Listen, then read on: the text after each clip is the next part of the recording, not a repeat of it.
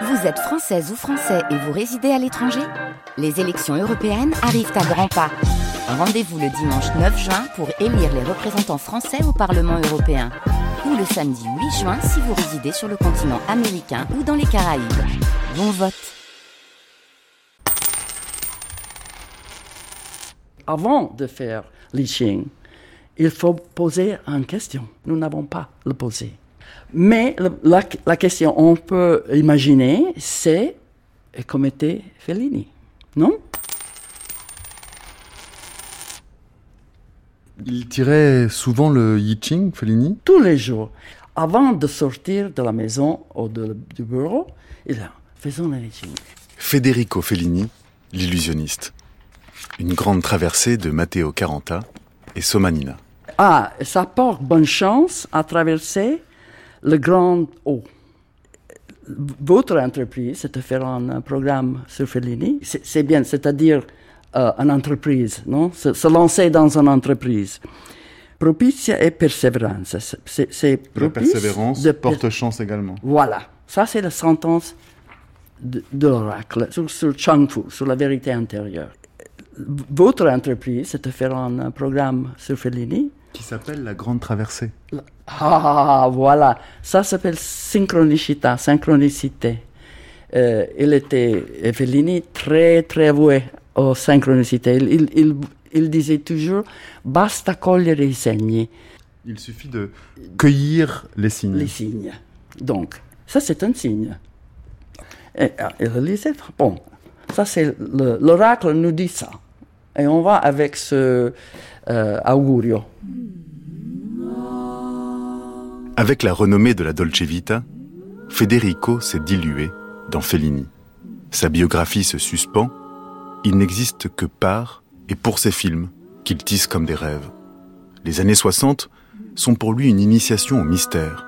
C'est la matière noire de sa boîte magique, la troisième étape de cette grande traversée des territoires de Fellini, l'épisode 3, Fellini des esprits.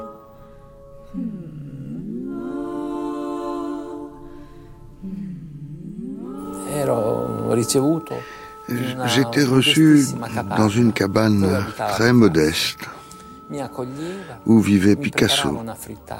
Il m'accueille, me prépare une omelette avec 12 œufs. Il la cuisine lui-même et puis il m'invite à m'asseoir et me donne une serviette pour pas que je ne me tâche. Il me dit ne fais jamais de tâche. Et puis nous partageons cette omelette qui était délicieuse. Et de ce rêve, j'ai le souvenir que pendant toute la nuit, il n'a cessé de me parler n'a cessé de me parler comme un très vieil ami. C'est arrivé deux fois, mais la deuxième fois, il ne m'a pas fait d'omelette. Il était de dos et moi, dans le rêve, j'étais dans la mer. Et je voulais retourner en arrière parce que la mer gonflait, prenait des airs livides, le ciel s'obscurcissait. Il me semblait que la rive, que je m'étais trop éloigné de la rive. Et, et c'est là que d'un coup, je vois émerger de ces vagues sombres, obscures et menaçantes la tête chauve de Picasso et sa couronne blanche. Il a des épaules robustes et il nage, il nage, il nage. Et moi je lui dis, je veux retourner en arrière. Et Picasso secoue la tête et dit, non, non. Et il m'incite à nager.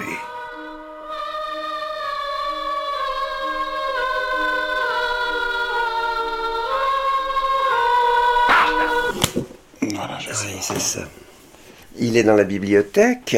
Daniel Pénac. Quelquefois, je le sors de son. Regardez sa tête là. Il se représentait de dos et euh, beaucoup plus jeune qu'il n'était parce qu'il savait qu'il deviendrait chauve et finalement il, il a continué de se présenter de dos mais chauve. Et il a fini par s'accepter, même en rêve. Là aussi. Quels sont les types de couleurs qu'il utilise si on devait essayer de faire voir un rêve? Bleu, vous... Beaucoup de bleu, de vert, de rouge, de noir, de... Ah, ça, c'est une... Celui-ci est une... absolument magnifique. Mais plus que les couleurs, c'est le moyen de les de les épandre. Il y a euh, probablement de l'eau, c'est de, l'aquarelle, quelquefois du café qu'il étend avec le pouce. C'était stylo bille, euh, du crayon, alors beaucoup de gris, de crayonnés en diagonale comme ça.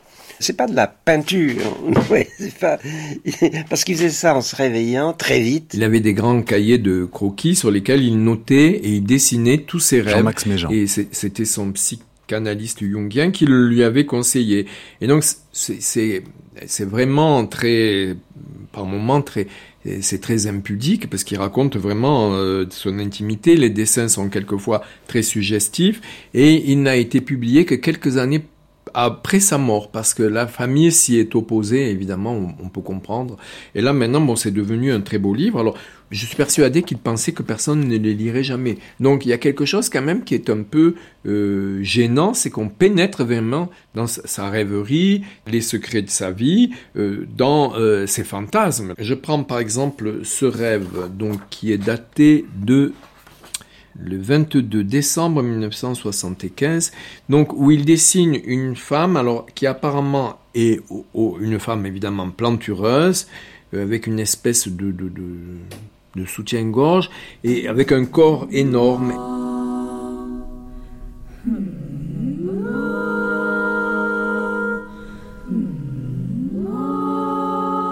Est-ce que vous pensez qu'au fur et à mesure, il s'est rendu compte qu'il était en train de faire une œuvre avec ce livre de rêve On ne peut pas savoir avec lui.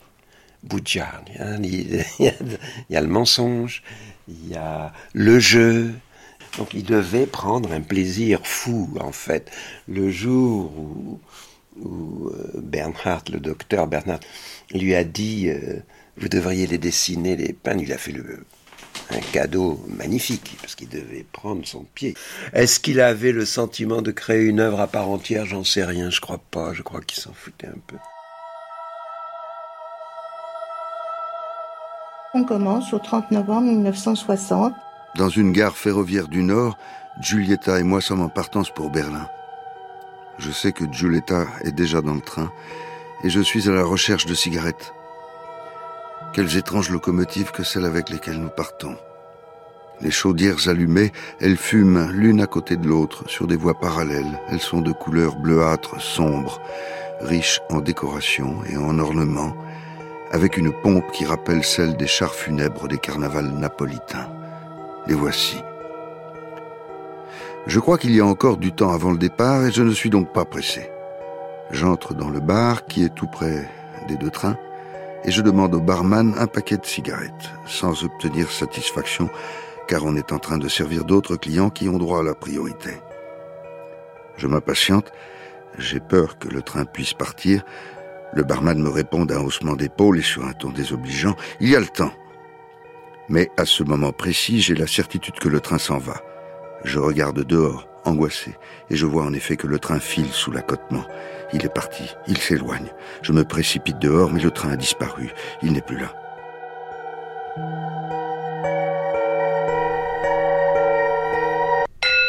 Il y a tout de suite après euh, un rêve qui, euh, ou en tout cas une planche qui est tout à fait intéressante parce que c'est un effort pour euh, traduire la communication très étrange que constitue une séance d'analyse. Alors il y a euh, l'image du rêve, hein, un, arme, une échelle avec euh, euh, le personnage du rêveur Fellini qui est en haut de l'échelle et qui est en train de rejoindre une, jeune femme qui l'invite en haut de, de, cette échelle. Et il y a écrit en lettres majuscules euh, Monsieur Fellini, est-ce que nous allons vraiment travailler sérieusement? Monsieur Fellini, pouvons-nous travailler sérieusement? Il rêve qu'il raconte son rêve à Bernhardt. Il rêve que son psy ne le, ne le croit pas. Il y a donc à la fois le mensonge et la narration, parce que à partir du moment où on le raconte de façon structurée, un rêve change évidemment de nature. Et quand il raconte à Bernhard des rêves absolument déconnants, Bernhard le soupçonne d'arranger les choses avec la, la, conscience éveillée, ce qu'il fait. Vrai, je ne suis pas, du tout sûr de l'authenticité des rêves. Parce qu'à un moment donné, il se réveille, et puis j'imagine que quand vous voyez ce mouvement de rouge, par exemple, euh, le pinceau suit naturellement le mouvement et on va se retrouver dans ce cadre qui ne figure vraisemblablement pas dans le rêve, etc. Donc il est à la fois dans la création, à la fois dans la relation d'un mouvement de l'inconscient, un mais à la fois dans le mensonge, parce que Bernhardt le soupçonne d'enjoliver les choses, ce qu'il faisait probablement. Et puis, il y a un nombre énorme de rêves qui ont un rapport avec ces films, directement.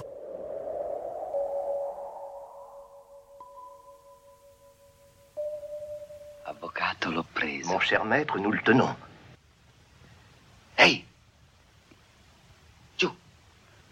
hey, descendez.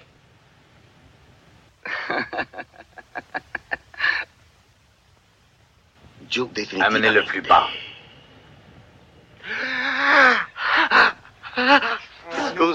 Excusez-nous pour cette invasion matinale. Comment allez-vous? Le rêve a ses silences et ses temps propres. Tout dans le rêve veut dire quelque chose, même l'élément le plus anodin a une signification. Voilà, le bon cinéma devrait tendre à proposer ce même langage, où chaque élément, chaque couleur, chaque volume, chaque ombre, chaque geste, chaque temps a une signification.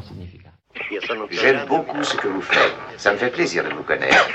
Permettez Je peux me servir de votre machine à écrire, monsieur? Oui. Voulez-vous découvrir votre bras Comme ça, bien détendu. Quel âge avez-vous, monsieur 44 ans. Voilà, levez-vous. Eh bien, qu'est-ce que vous nous préparez de beau Un autre film sans espoir C'est la première fois que vous faites la cure, monsieur Oui. Respirez à fond. Oui, entrez.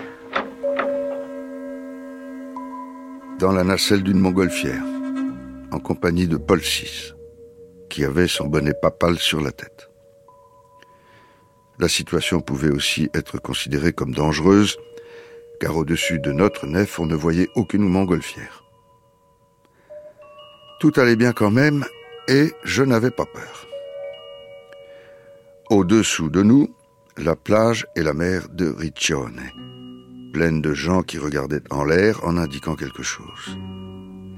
Et voici qu'apparaît, plus grande et plus large que le Mont Blanc, une merveilleuse créature en maillot de bain. C'était une femme, une déesse, elle ressemblait. Elle regardait le ciel bleu sans nous voir, puis sa très belle bouche moelleuse émettait un Oh d'émerveillement, et tout le ciel s'emplissait de nuages blancs.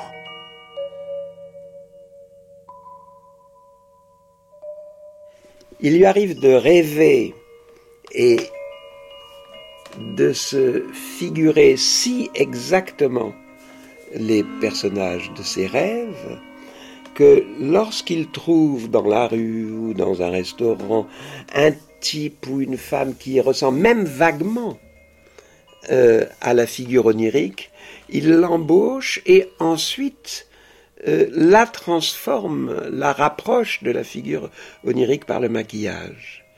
Là, il y a une interaction incroyable entre le cinéma et son travail. Et, puis tout d'un coup, le rêve se réalise. C'est-à-dire que non seulement ils entrent dans un film de Fellini, ce dont ils ont toujours rêvé, mais ce film étant lui-même le produit d'une séquence onirique réellement rêvée, il pénètre pour de bon dans le rêve de Fellini.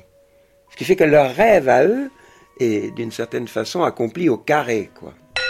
On est dans les années 1960.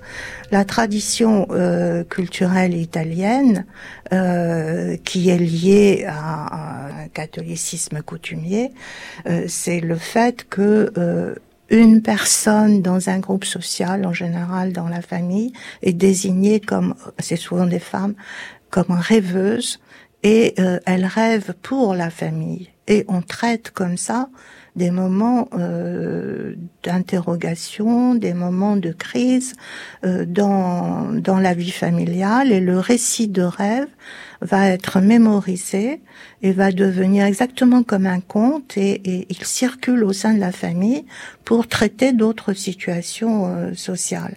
Et en ce sens-là, euh, euh, tout le monde rêve bien sûr, mais il y a des personnes dont on pense qu'elles ont une compétence plus spécifique de rêver pour les autres.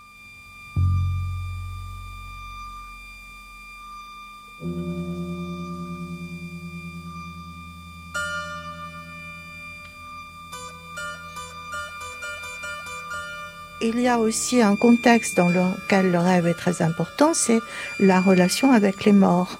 On rêve ses morts, et rêver ses morts, c'est euh, euh, soit dans, dans le temps qui succède à la mort d'un d'un parent, euh, d'une personne chère, c'est une manière de d'aider le mort à progresser dans l'au-delà quand on se situe dans une métaphysique de l'immortalité, si vous voulez. Euh, et puis euh, le, le, le, mort euh, menaçant ou le mort bienfaisant qui vient vous donner des conseils, qui vient euh, ou réclamer des choses, etc. Ça, c'est extrêmement présent en Italie. Et lorsque Fellini met en, en dessin et en écriture ses rêves, il sait très bien là, là, les, les, traditions euh, populaires. Una presenza nuova. Sì, qualcuno che non è mai venuto prima. Vuole comunicare con noi, c'è abbastanza carica, maestro. Di al tuo spirito la bottiglia, è vuota. Ce qu'on rencontre aussi, c'est, alors moi, c'est ce qui m'a intéressé parce que euh, en, tant qu'ethnologue, je dirais, c'est de voir comment on retrouve chez un très grand artiste une capacité à euh, s'approprier tout un ensemble de techniques divinatoires, qui, bon, l'interprétation du rêve, bien sûr, à, à questionner, mais d'autres techniques aussi, et à se faire en quelque sorte s'inscrire dans une sorte de euh, lignée de maîtres du rêve.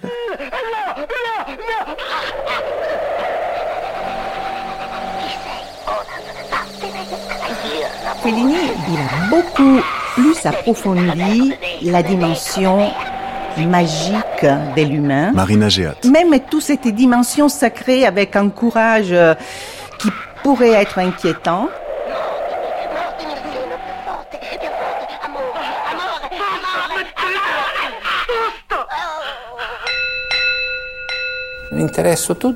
Je m'intéresse à tout et je crois à tout.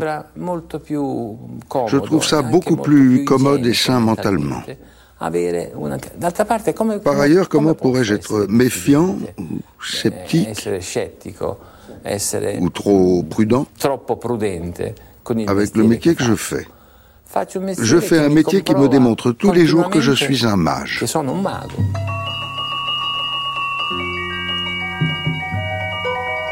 c'est une époque aussi un peu particulière de la société, donc par exemple l'exploration psychédélique, c'est-à-dire par exemple l'utilisation de drogues pour essayer de comprendre ce qui se passe à l'intérieur de, de l'humain mais aussi l'exploration de plusieurs aspects du monde mystérieux italien, par exemple à travers euh, son amitié avec Dino Buzzati, un écrivain important de l'époque qui, avec lui, explore l'Italie. Il y a un livre qui a été publié qui s'intitule Les mystères de l'Italie.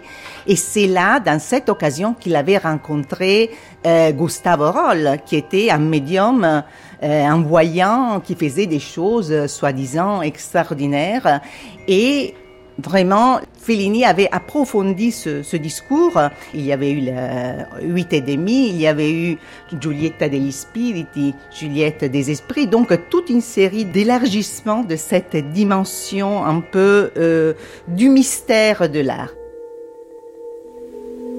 Lo interroghi, maestro. Spirito, ci vuoi dire il tuo nome? Ha detto I. R. R. Ah, I. Ma non ha detto H. Ma sta zitta, ha detto I. S. Iris. Una donna. Iris, che bel nome. Chissà chi era. Puoi dirci chi sei? C'est tout le mystère. Anselma Dell'Olio. Il vivait pour ça, pour interroger le mystère, pour chercher de le comprendre, comprendre quelque chose en plus. Il disait, il y a qu'un voile entre nous et l'au-delà. C'est un voile.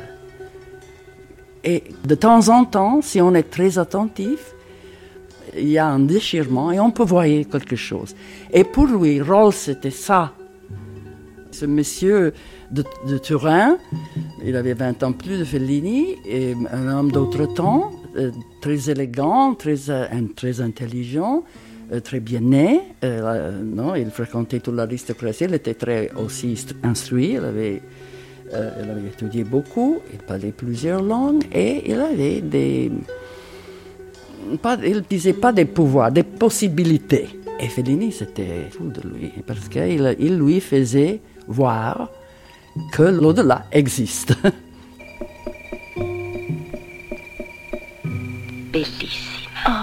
Ha detto che è bellissima, vero maestro? Sì, ha detto che è bellissima.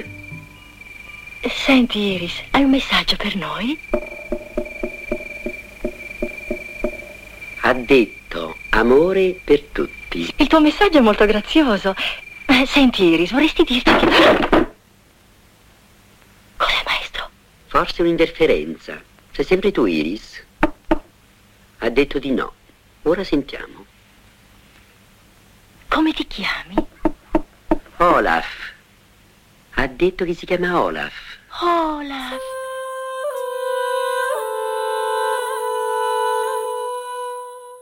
Je pense que ce qui l'a beaucoup, beaucoup, beaucoup euh, marqué et qui a marqué Juliette Amazine, c'est qu'ils ont perdu un enfant en, vraiment bas âge. Hein.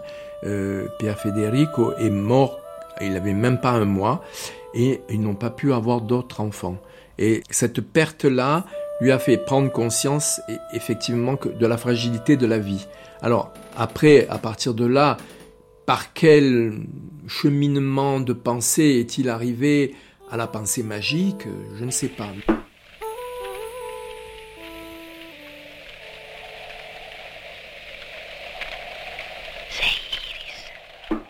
Il tirait le yiking tous les jours, il avait des tas de mages autour de lui. Il entretenait avec plaisir euh, cette espèce de, de, mystère. Donc, c'est à la quatrième fois. Le yiking, c'est un art divinatoire euh, chinois. Alors, ça se pratique avec des pierres ou bien avec des pièces. Euh, c'est-à-dire, vous jetez trois pierres ou trois pièces et euh, par l'interprétation de la place de la pièce, si elle est pile ou face, par exemple, je vous la fais simple, hein, ça donne des hexagrammes. Il y en a Hmm, je crois que 60 ou 70 hexagrammes qui correspondent à votre état mental. Et c'est très très très compliqué. C'est de la poésie en fait. Donc il y a toute une interprétation, ça vous donne des images mentales. Sixième fois et dernière. Alors, prenons le livre. Le trigramme dessous, c'est le doux et le vent. Et en dessous, il y a euh, Tui qui vous dit le serein et le lac. OK. Le vent sur le lac, c'est ça l'image que Li vous donne. Vous voulez traduire? Euh, Je peux, je peux essayer, si Alors, Au-dessus euh, du, lac? du lac souffle le vent et bouge la superficie de l'eau. Mhm. Ainsi se manifestent les effets visibles de l'invisible. L'hexagramme est composé au-dessus et en dessous de lignes solides pendant que le centre est libre. Ceci fait référence au cœur libre de préjugés et capable d'accueillir la vérité.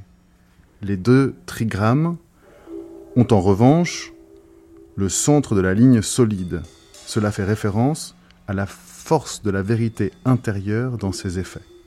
C'est un, un portrait de Fellini, voilà.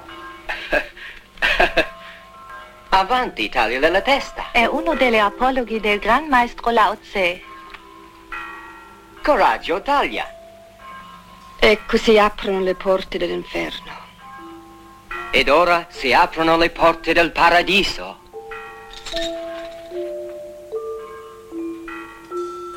On rencontre euh, d'abord quelqu'un qui, dans un premier temps, apparaît comme extrêmement angoissé. Lorsque Fellini euh, termine un film, il y a une période de dépression euh, où il a l'impression qu'il n'arrive plus à travailler. Ce sont des problèmes de conflit avec les producteurs, mais ce sont aussi des styles qu'il doit modifier. Et euh, le genre de question qu'il pose, c'est quelle est ma situation? Que m'arrive-t-il? Je me sens abandonné, vide, désert, inhabité. Je n'arrive à retenir mon attention, mon sentiment, ma fantaisie sur rien. Je n'ai pas de projet de travail auquel je crois, ni le moindre programme pour mes journées. Vous voyez, c'est ce sentiment de, de, de, de vide. Et l'oracle, par le biais du jet de pièces de monnaie ou de, de tiges de, selon la technique, mais ça, revient au même, lui répond dans ce cas-là. On est le 14 août 1981. Première réponse, c'est l'hexagramme 48. Un hexagramme, c'est une figure composée de traits. Ils sont, des figures numérotées avec un nom. Euh, la figure 48 porte le nom de Le Puits. Et euh, le, le, commentaire euh, qui est associé à cette figure, au fond du puits, il y a de l'eau limpide et fraîche. Il s'agit de la faire remonter, de la boire et de la faire boire. Il fait à nouveau un autre tirage qui lui donne 46, l'ascension, et il en conclut sublime réussite. Vous voyez? C'est les moments de désespérance face au fait de ne pas arriver à se fixer sur un thème, une situation d'angoisse en fait, d'impossibilité à, à, agir, qui l'interroge de, de cette façon.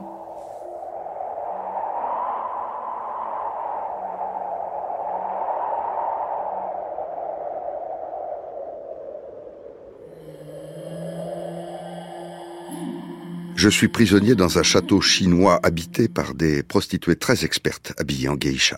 Ces étahirs sont férocement sadiques et elles connaissent l'art le plus raffiné des jeux d'amour fantaisistes et cruels. Je les sens autour de moi, aussi puissantes et aussi peu fiables que des bêtes sauvages. Je sens la laine chaude de leur bouche de louve affamée. Elles me mordent les épaules, un bras, avec des lueurs fugaces de sourires tranchants, des éclairs dans leurs yeux troubles. Elles jouent? Elles plaisantent? Arrive Léopoldo Trieste très effrayé. Enfuis-toi, me dit-il. Elles vont te manger tout cru. Mais je continue à batailler avec les prostituées. Je suis convaincu que tout cela n'est qu'un jeu, même violent, dangereux. Mais à la fin, pour réussir à m'enfuir en compagnie de Léopoldo, je dois soutenir une véritable lutte, à coups de fouet, à coups de pied, de morsure. Je m'acharne violemment sur leur dos moelleux, sur leur large derrière, et je démolis les meubles, les lampadaires, tout. Je sors du château avec l'impression honteuse d'avoir exagéré. J'ai été lâche de traiter ainsi de pauvres petites putains. Peut-être n'était-ce qu'un jeu, elles voulaient seulement m'exciter pour que je leur fasse l'amour. Mais voici que le doute renaît. Si elles avaient vraiment voulu me tuer.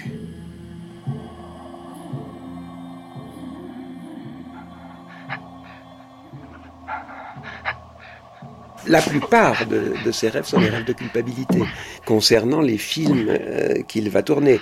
La nécessité de tourner ce film, le, le, bien fondé de telle thématique, etc. Avec des gens qui l'engueulent, des producteurs qui ne veulent plus lui donner un rond, des amis qui contestent ses choix.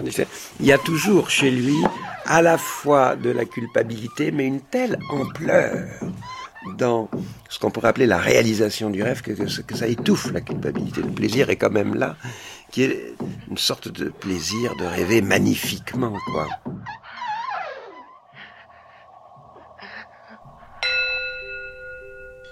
La vie nocturne est aussi importante, sinon plus que la vie diurne, dans le processus de création de, de Fellini. Quand il tourne, euh, la première des choses qu'il fait euh, aux, aux, acteurs, aux, aux, techniciens, aux personnes qui arrivent sur le plateau, c'est à quoi tu as rêvé? Euh, Fellini est très attentif à la fois à ses rêves, aux rêves des personnes qui travaillent avec lui. Et on le voit très bien ensuite dans les années qui suivent la, la période de, de relations thérapeutiques avec euh, Bernard, que euh, cette dimension-là euh, de mettre euh, le dessin et l'écriture d'image mentale euh, au service du, de, du, processus de création du film est, est, est primordial. I'm faithful to, to this, uh, J'ai confiance dans le don que j'ai de me mettre au service de l'imagination que j'ai à matérialiser. Chaque film est différent d'un autre. Mais chaque moment est différent. Je n'ai pas créé de système. Je ne pourrais pas faire école. Ma méthode de travail est, est une manière d'être entièrement disponible. Je crois qu'un artiste est un, médium, d'une certaine manière. Il est seulement un esprit, des nerfs, un corps, des mains, un, simulacre fait pour, pour être habité par un rêve, un, imaginaire, une idée, un sentiment qui deviennent par la suite des, des personnages, des situations et des histoires. Lui doit seulement réussir à, à la matérialiser avec son expérience d'artisan. Un médium artisan en quelque sorte.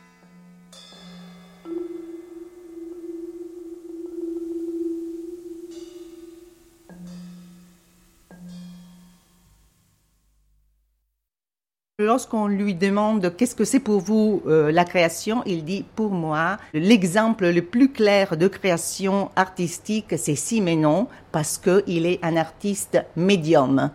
C'est dans l'une des, une longue dans une longue lettre que Fellini euh, écrit à, Simenon. Il parle souvent de, de, Jung. Fellini avait même raconté dans l'une de ses lettres à Simenon sa visite à la tour de Bollingen. C'était une tour sur le lac de Zurich qui Jung s'était fait construire, où il avait mis toute, toute une série de symboles de sa recherche euh, psychique. Donc Fellini était allé visiter cette tour avant la réalisation de son Casanova, qui notamment a été un film qui a donné vraiment de, beaucoup de, de problèmes à Fellini parce qu'il disait qu'il détestait ce personnage. Il y avait comme un blocage. Il voulait pas faire ce film jusqu'au moment où il fait un rêve. Qu'est-ce qu'il rêve? Il rêve d'une tour, il se rapproche de cette tour, il entend comme les cliquetis d'une machine à taper qui vient de cette tour, et à l'intérieur de cette tour, il voit un personnage de dos avec une sorte de, bure de moine. Il se retourne, il a une barbiche, mais il dit c'est si mais non. Ah, il dit mais la barbiche est fausse, il est jeune. Tout autour, il y a des enfants et, il se rapproche, il regarde et il demande qu'est-ce qu'il fait? Il dit, il est en train de de peindre un roman, de peindre un roman sur Neptune. Et à partir de ce moment-là, dit Fellini, je me suis réveillée et le blocage est passé parce que j'ai pensé, si Simenon arrive même à peindre, donc dans un langage qui n'est pas le sien, comme il, euh, disons, il était dans, dans la même situation parce qu'il devait faire un film en anglais, c'était pas sa langue. Donc si Simenon arrive à peindre un roman sur Neptune, qui par définition chez Fellini est vraiment euh, la dimension sacrée de la mer. Si Simenon arrive à faire ça, j'arriverai à faire aussi ce film.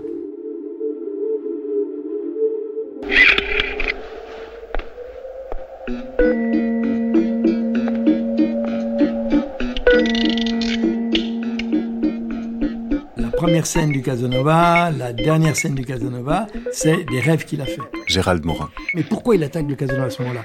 C'est comme une psychanalyse, il a parlé des, angoisses du, présent, il a parlé des malheurs qu'il a eus euh, quand il était jeune, et puis ensuite il va parler aussi de la peur de l'avenir. Et Casanova, c'est la peur de jamais arriver à rejoindre ce qu'il cherche. Puisqu'il cherche quelque chose qui n'existe pas, le fantasme de la femme. Et il va découvrir dans Casanova cette partie de lui-même qui est dans les mémoires de Casanova. Et Fellini le sait que lui-même fait cette recherche-là. Parce que sinon, toute sa vie, c'est cette recherche-là. Et il se trouve deux créateurs qui expliquent, quand ils se parlent entre eux, leur difficulté d'écrire une autobiographie qui soit pas l'autobiographie de la mémoire, mais l'autobiographie d'un souvenir universel.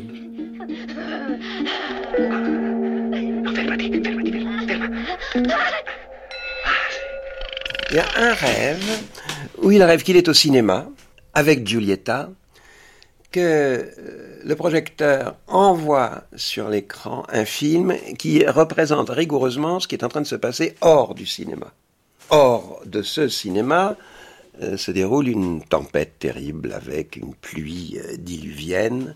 La ville est inondée et il finit par ressortir du cinéma en se promenant avec Giulietta et deux amis dans la ville tombée en ruine.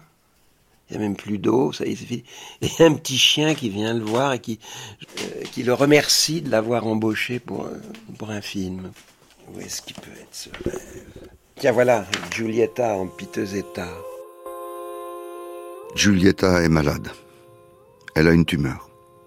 Quelques mois à vivre. Quelle douleur, quel effort de transcrire ce rêve. C'est ce que je notais en 65. Les éternelles angoisses, les éternels remords. Et tout à coup, on trinque au champagne tumeur et champagne. Mort et toast de vœux, comme on célèbre non pas une mort mais une naissance. Note. Peut-être que le sens du rêve est justement le suivant.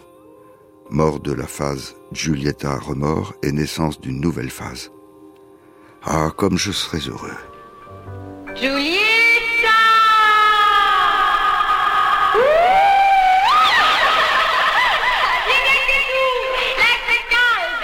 Giulietta Masina revient souvent dans ses rêves. Bien sûr, il y a beaucoup d'autres femmes qui apparaissent dans, dans les rêves de, de Fellini et dans ses films. Alors, ce qui est vraiment curieux, c'est que vraiment, Giulietta Masina a vraiment le, le type euh, à l'opposé de la femme félinienne, c'est-à-dire qui est une femme plantureuse, une femme euh, avec des, des, des, des hanches euh, très grandes, des gros tétons, etc. Et, tandis que Giulietta Masina est un peu une femme asexuée, hein, la, femme clown de, de la strada. Donc, c'est une sorte de femme enfant. C'est ainsi qu'il la représente dans les dessins de ses rêves, à côté des femmes euh, avec une sexualité explicite. È un'altra idea mia. Appena fatto l'amore con il mio fidanzato scivoliamo giù. È bellissimo. Vieni Giulietta, spogliati. No, grazie. Una volta il mami è venuto giù con la testa e ci stava rimanendo. Vieni Giulietta, Alors là, il y a tout un discours assez compliqué sur Fellini parce que après sa mort, on a découvert, par exemple, qu'il avait une sorte de, femme parallèle qui est restée avec lui presque 40 ans. Donc c'était vraiment une sorte de bigamie qui correspondait beaucoup plus à ce modèle de femme euh, dont la sexualité est très évidente, Anna Giovannini, qui, était une pharmacienne de Rome. Et en plus, il y avait Sandra Milo, donc il y avait plusieurs femmes. P, nue et rosée comme une gigantesque nouveau-née, était assise sur un nuage immobile au milieu du ciel très lumineux et très bleu. Je sentais que le moment était venu d'intervenir et je me mettais à souffler sur le nuage en disant ⁇ Il est temps de fertiliser ce qu'il y a là-dessous ⁇ sous la poussée du souffle aussi puissant que celui d'un dieu, le nuage de paix se mettait à planer, calme et lent à travers l'espace. D'un geste solennel, Paix prenait entre ses mains ses fabuleux tétons et une pluie régulière et luisante tombait sur la terre. Bah ce sont des émotions et ce sont des émotions qui résolvent un problème du présent. On se donne une réponse, une part de soi détient la réponse euh, du problème que l'on se pose pourvu qu'on change de point de vue, mais cette réponse, elle est sur le mode effectivement d'une réponse émotionnelle qui doit être ensuite verbalisée. Et tout le travail que Fellini fait, euh, c'est euh, précisément d'affirmer la l'importance d'une pensée visuelle, d'une pensée qui est euh, en deçà ou au-delà du, du langage. P est devenu un moyen de transport énorme, très moelleux. Étendu sur son vaste ventre blanc, glorieusement agrippé à ses énormes tétons qui se dressent devant moi comme des collines rondes, son gros corps douillet, plus large que la route sur laquelle elle est allongée et complètement nue, glisse doucement comme un vaisseau blanc. Ses hanches touchent les façades des maisons. Ah, quelle joie, quelle fête, dis-je à haute voix. Les hanches de ma fabuleuse grosse truie se sont encore élargies. Quelle merveille Comme je suis bien là-haut Il y a quand même un mystère par rapport au, au rêve. C'est des images qui sont certainement nées au moment de la prime enfance, donc qui ressortent.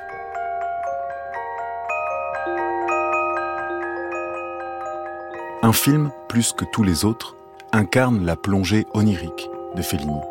C'est Huit ennemis, où le réalisateur met en scène les doutes d'un créateur impuissant face à son œuvre. Le film ressemble à un rêve, solide d'un côté, confus de l'autre. Il commence par un flottement au-dessus des voitures de Rome et se finit par une promenade en fanfare sur le bord de mer. Porté par la musique de Nino Rota, tous les personnages de l'univers félinien se suivent en file indienne. Les clowns devant, suivi des enfants, des prêtres, des femmes réelles et fantasmées, des mages, des monstres. C'est l'image éternelle du cinéma félinien, et à la fin, sur cette plage qui s'est transformée en piste de cirque, reste seul en tenue d'écolier le double enfant de Federico.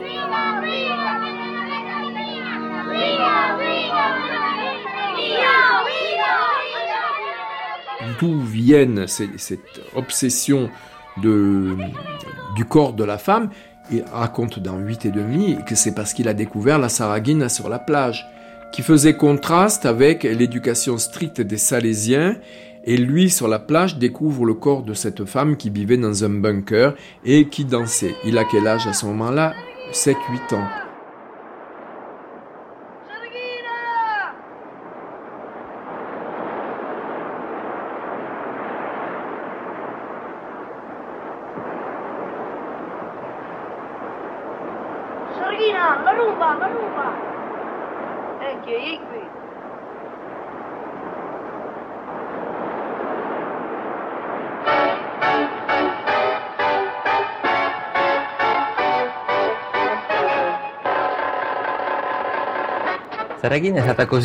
Saragina est apparue comme ça, comme j'ai raconté dans 8 et demi.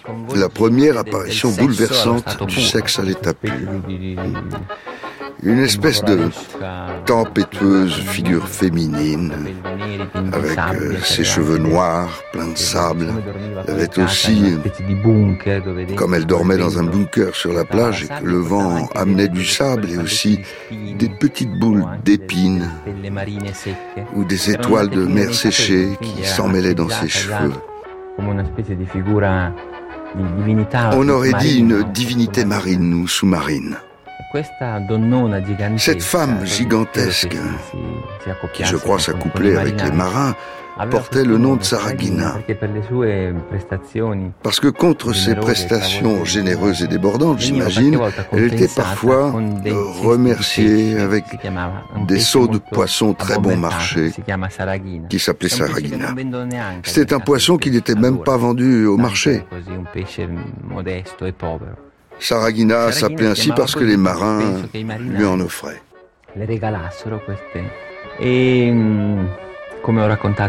Je suis un peu gêné de le dire, mais puisque vous me posez la question,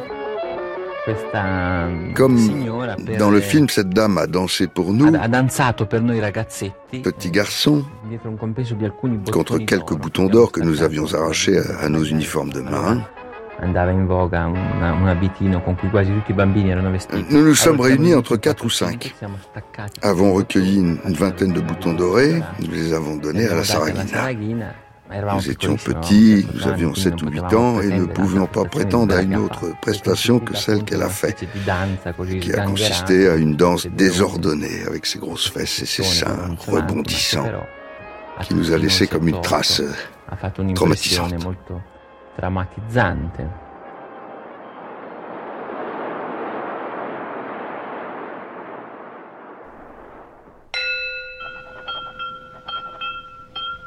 Vergognati, vergognati, vergognati. È un peccato mortale, è un peccato mortale. Non ci credo, non è possibile, non ci credo, non è possibile.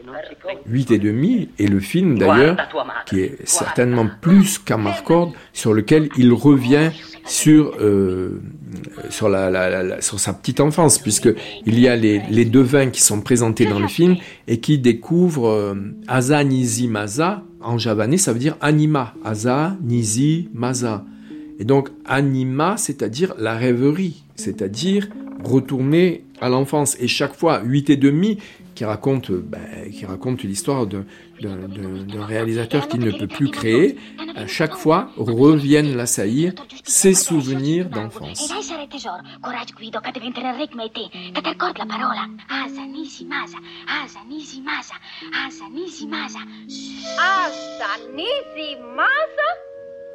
Et così?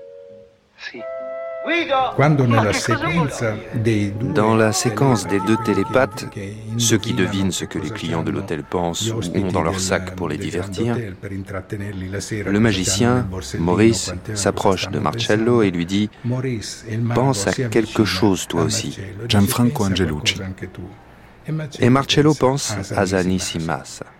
La femme du magicien ne comprend pas ce qu'on lui transmet et prend un feutre pour l'écrire au tableau. Et elle écrit Asa Minisi Masa, Anima. C'est la première fois que le mot âme entre dans le cinéma. Et donc Guido Marcello demande au télépathe Maurice, mais mais vous avez des trucs avec ta femme pour deviner la pensée des gens? Et l'autre lui répond oui. Bien sûr qu'il y a des trucs, mais quelque chose se passe vraiment. Cette phrase représente exactement tout le cinéma de Fellini. Quelque chose se passe pour de vrai. Je suis un magicien.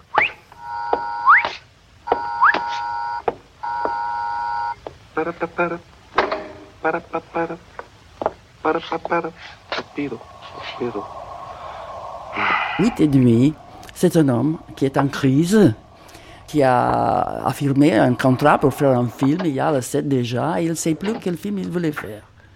Alors, il, et c'est cet homme en crise. Vous savez que le, titre original, qui c'était de Flaiano, La bella confusion, la, la, confusion, la belle confusion. Ça rend beaucoup l'idée. C'est comme un homme qui se raconte en psychanalyse parce qu'il n'y a pas un scénario classique. Il me disait, tu sais comment on va faire un film On pense à six ballons, quatre, cinq, six ballons. Il, il appelait ballons les, chapitres, disons, non? Ils ne sont pas toujours liés un à l'autre. Il y a en général une idée, mais ils passent d'une chose à l'autre et c'est comme une, personne qui est dans une séance de psychanalyse. Il passe rapidement, par association, d'une chose à l'autre.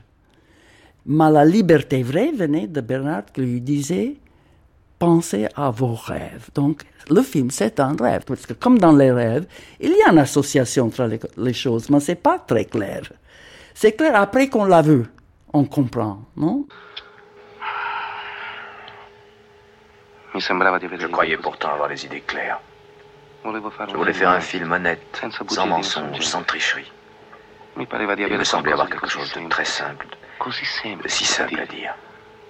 Un film qui aurait pu être utile à tous, un film qui aurait aidé à, à enterrer définitivement ce que chacun porte de pourri en soi. Et au lieu de ça, je suis le premier à ne pas avoir le courage d'enterrer quoi que ce soit. Je me retrouve avec une tête pleine de confusion et cette tour sur les bras. Qui sait pourquoi les choses ont tourné ainsi À quel moment je me suis trompé de route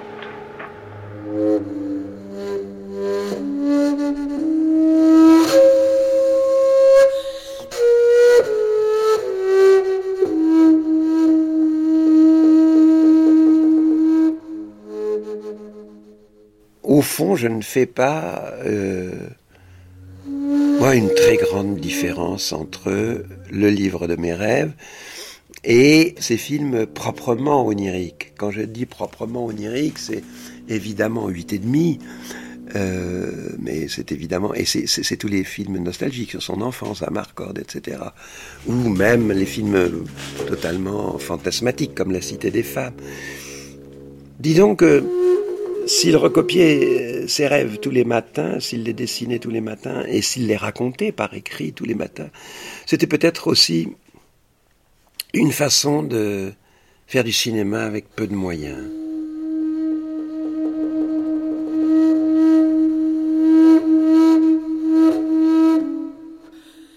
Je suis invité par Bernard à rester dormir chez lui dans son lit. Quelle fête Quelle joie Sur le grand lit, nous rions et nous plaisantons comme des enfants. Madame Bernhardt fait un instant son apparition et se retire aussitôt très gentiment. Cela ne lui fait rien que j'ai occupé son lit, au contraire, elle est contente. À l'étage au-dessus, un rite obscur se déroule, une mystérieuse cérémonie qui attire très fortement Bernhardt. Mais tout le monde dit qu'il ne doit pas y aller, que cela peut être très dangereux pour lui au point de lui être fatal. Mais Bernard insiste, il veut monter voir et il me dit de lui procurer des pilules, pilules ou piles, qui, avalées tout de suite après la cérémonie occulte, le préserveraient de tout malheur. À l'étage en dessous, le frère de Bernard habite avec sa femme. Il rabote deux ou trois crucifix.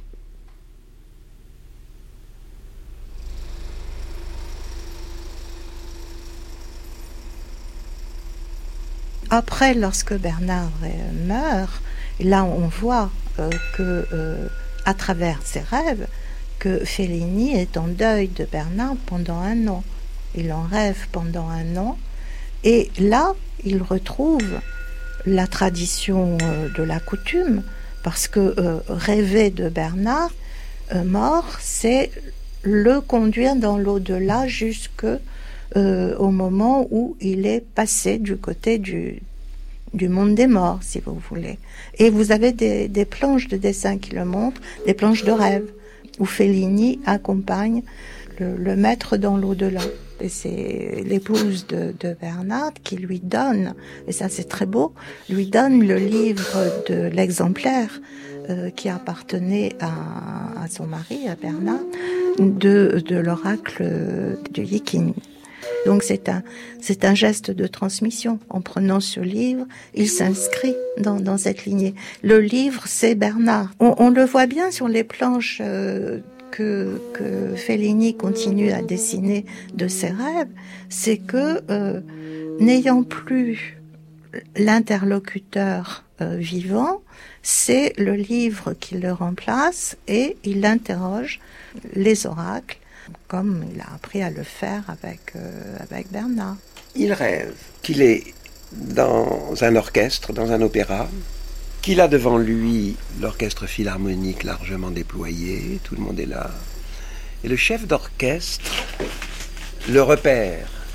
Il le repère sur son fauteuil, il lui dit Monsieur Fellini, ah, ce serait vraiment un immense honneur de votre, de votre part, ce serait vraiment du, pour nous un honneur immense de vous entendre chanter dans notre cadre.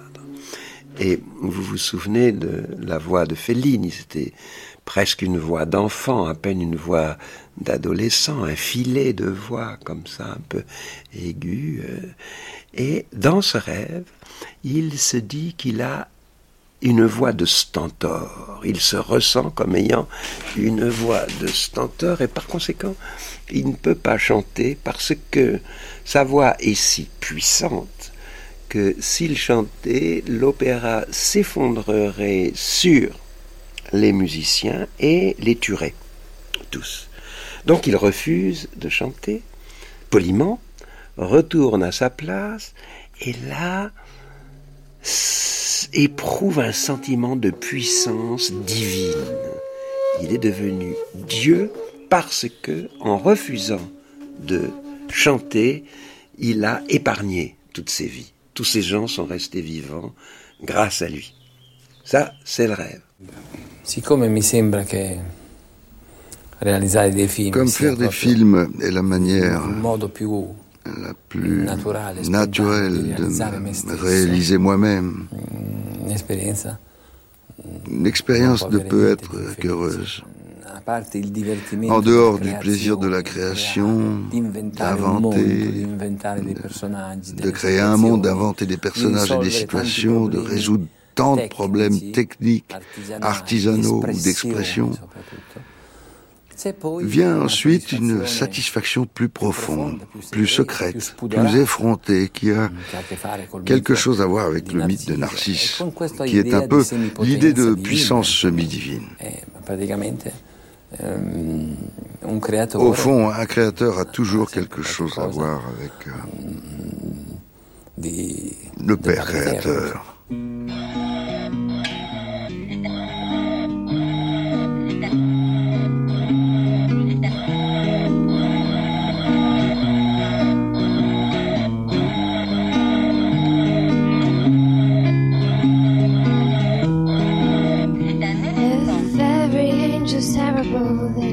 Why do you welcome them?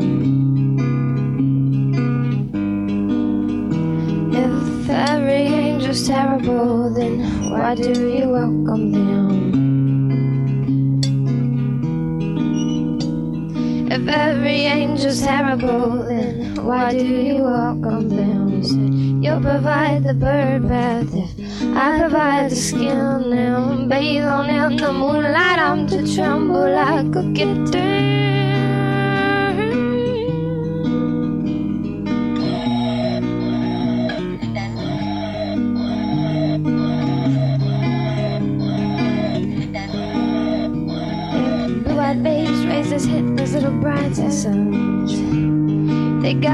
Angelic tendencies, like some boys tend to act like queens. If every angel's terrible, then why do you watch her sleep? Love to hear her sing. Purple eyes like rings, and the flowers have no scent, and the child's been miscarried.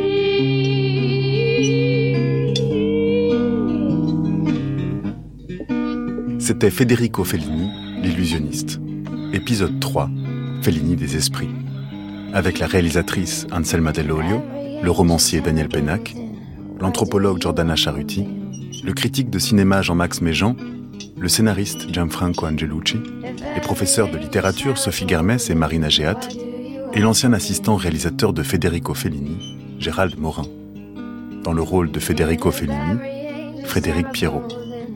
Doublage, François Briot, Marceau Vassy. Prise de son, Romain Luquins, Pierre-Henri et Mélodie Eisman. Mixage, Claire Levasseur. Documentation, Antoine Villose et Annie Signoret. Ina, Emmanuel Lucioni. Avec les extraits d'Afondo Federico Fellini, RTVE 1977, de Fellini d'André Delvaux et Dominique Delouche, et de Je suis un grand menteur de Damien Pettigrew et les extraits des films 8 ennemis, Juliette des Esprits et Casanova. Collaboration Lucas Bolland, coordination Christine Bernard, Federico Fellini, l'illusionniste, une grande traversée de Matteo Caranta, réalisée par Somanina.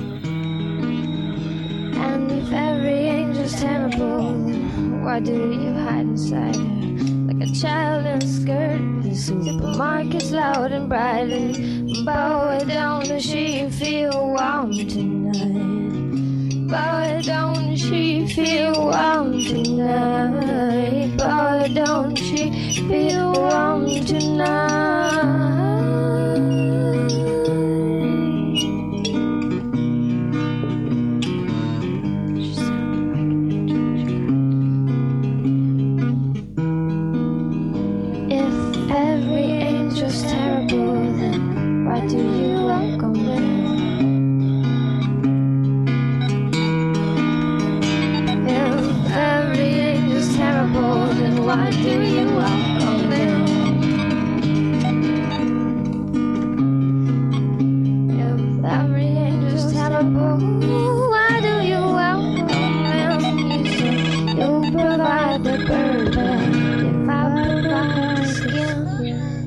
sounded like an angel.